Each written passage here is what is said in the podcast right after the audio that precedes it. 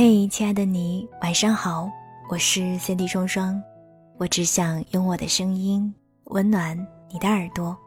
我在上海，你在哪儿呢？欢迎收听每周日播出的《白日梦小姐》。之前有听友说，最近白日梦的故事都是那么天马行空，但却次次走心。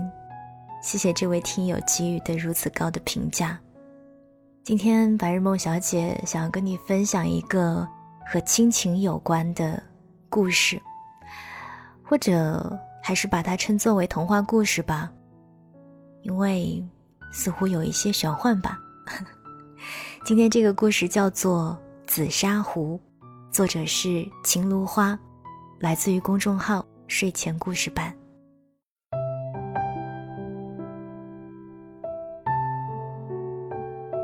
孙瑶的爷爷去世的那一天，走得很安详。孙瑶哭得一塌糊涂，抓着爷爷的手，腿软的站都站不起来。爷爷没什么文化，在镇上的小学当了一辈子门卫，拿着勉强够温饱的低廉工资，一辈子没有什么大的爱好，闲时只喜欢捧着一把深棕色的紫砂壶泡茶。爷爷说：“那是自己年轻时去景德镇游玩时买的，不是什么贵重物品，但好歹算个念想。临走前，把它留给了孙瑶。拜托你了。”爷爷叹息道。孙瑶猜测爷爷把这个紫砂壶当做了自己的老友，所以拜托自己好好保管它，于是拼命的点头。爷爷安然的闭上了眼睛。五年后，孙瑶和一个开朗阳光的男孩结婚了，建起了自己的新家。搬家具的时候，孙瑶看着爷爷留给自己的紫砂壶，有点犯愁。孙瑶原本是想平日里就用这紫砂壶泡茶喝的，这样自己想念爷爷的时候，也可以获得一些安慰。无奈自己实在没有喝茶的习惯。孙瑶的丈夫正值事业上升期，工作压力大，经常加班，只喜欢喝咖啡提神。孙瑶自己喜欢喝香甜浓郁的奶茶或者清甜的果汁，实在是培养不来喝茶的习惯。索性用小盒子把紫砂壶装起来，高高的放在柜子上。这样也防止紫砂壶放在桌子上磕磕碰碰。孙瑶和丈夫很快有了孩子，是个健康壮实、虎头虎脑的小男孩。这一天，孙瑶正在给儿子讲睡前的晚安故事，儿子突然问道：“是不是世界上的一切都是神仙呀？”孙瑶想了想，笑着说：“你觉得什么是神仙呢？”儿子指着柜子最高层上放着的紫砂壶，“嗯，那个是不是神仙？”孙瑶摸着他的头，“那个呀，是妈妈的爷爷留给妈妈的紫砂壶，可以用来泡茶哦。”儿子自言自语道：“我觉得这里住着神仙，嗯，就像阿拉丁神灯一样。”孙瑶被他逗乐了。那你试着喊一喊他，看他会不会显灵啊？儿子认真的呼喊：“神仙爷爷，神仙爷爷！”明知道不可能，不知道为什么，孙瑶竟然也不由自主的看向了柜子上的紫砂壶。爷爷离世这么久了，但他总感觉爷爷并没有离开，似乎还守护着他。紫砂壶纹丝不动，儿子失望的嘟起了嘴巴。嗯，肯定是我的声音太大吓到他了，我下次再试试，肯定能成功的。孙瑶笑着拍拍他的头，乖，该睡觉了。孙瑶一家的房子买在一个新建的住宅小区，这几年住户陆陆续续将空房间都填满了。小区里正逐渐有了生活气息的时候，近日有贼出没，专挑白天住户家里没人的时候下手。听到这件事情的时候，孙瑶正在公司上班，她打电话给保姆，却始终无人接听，顿时心下一紧，一阵不好的预感袭上心头。她请了假，就急匆匆地赶回家。丈夫的公司离家较远，估计还得有半个小时才能到家。刚打开门，就看见保姆晕倒在门口，卧室里隐约传来儿子的哭声。孙瑶无暇犹豫，立刻冲进了卧室。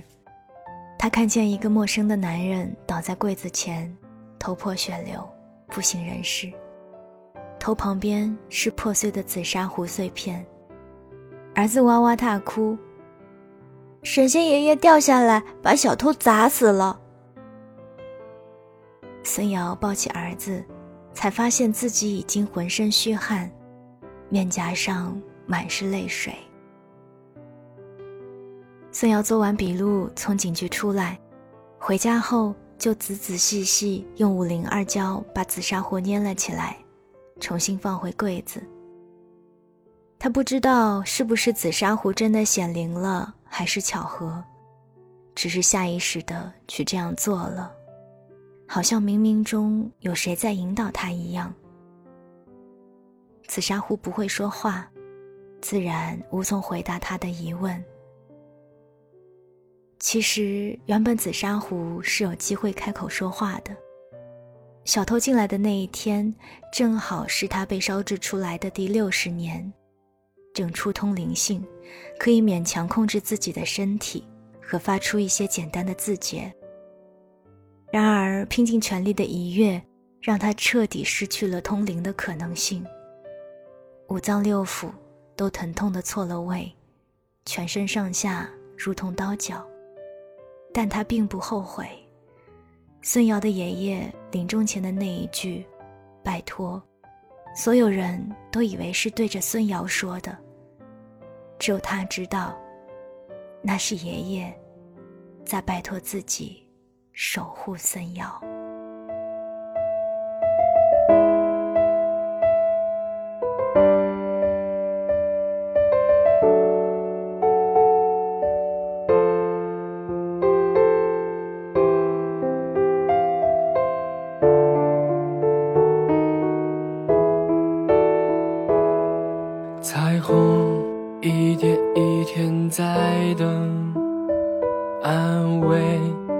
上头的天空，吹干伤口的是微风。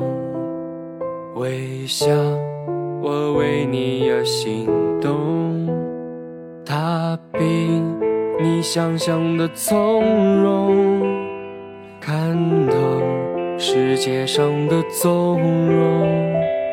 而我只在乎你的笑容。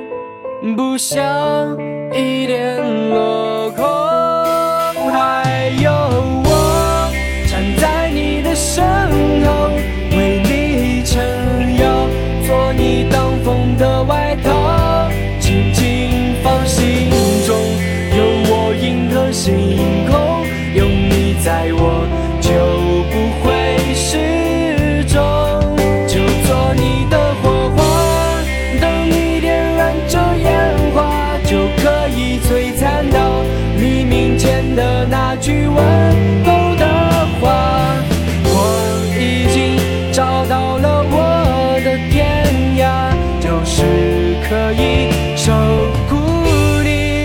这天下。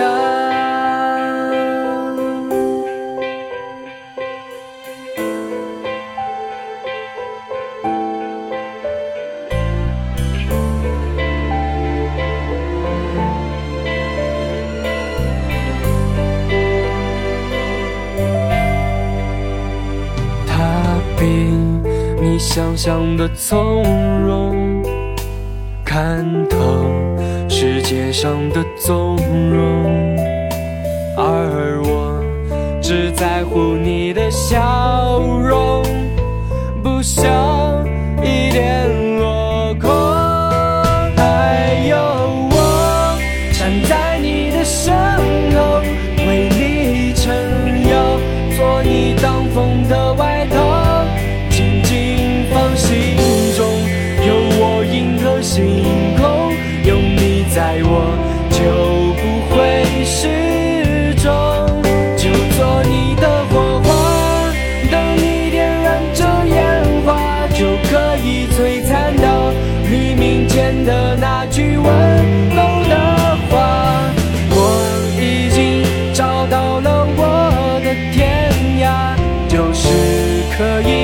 守护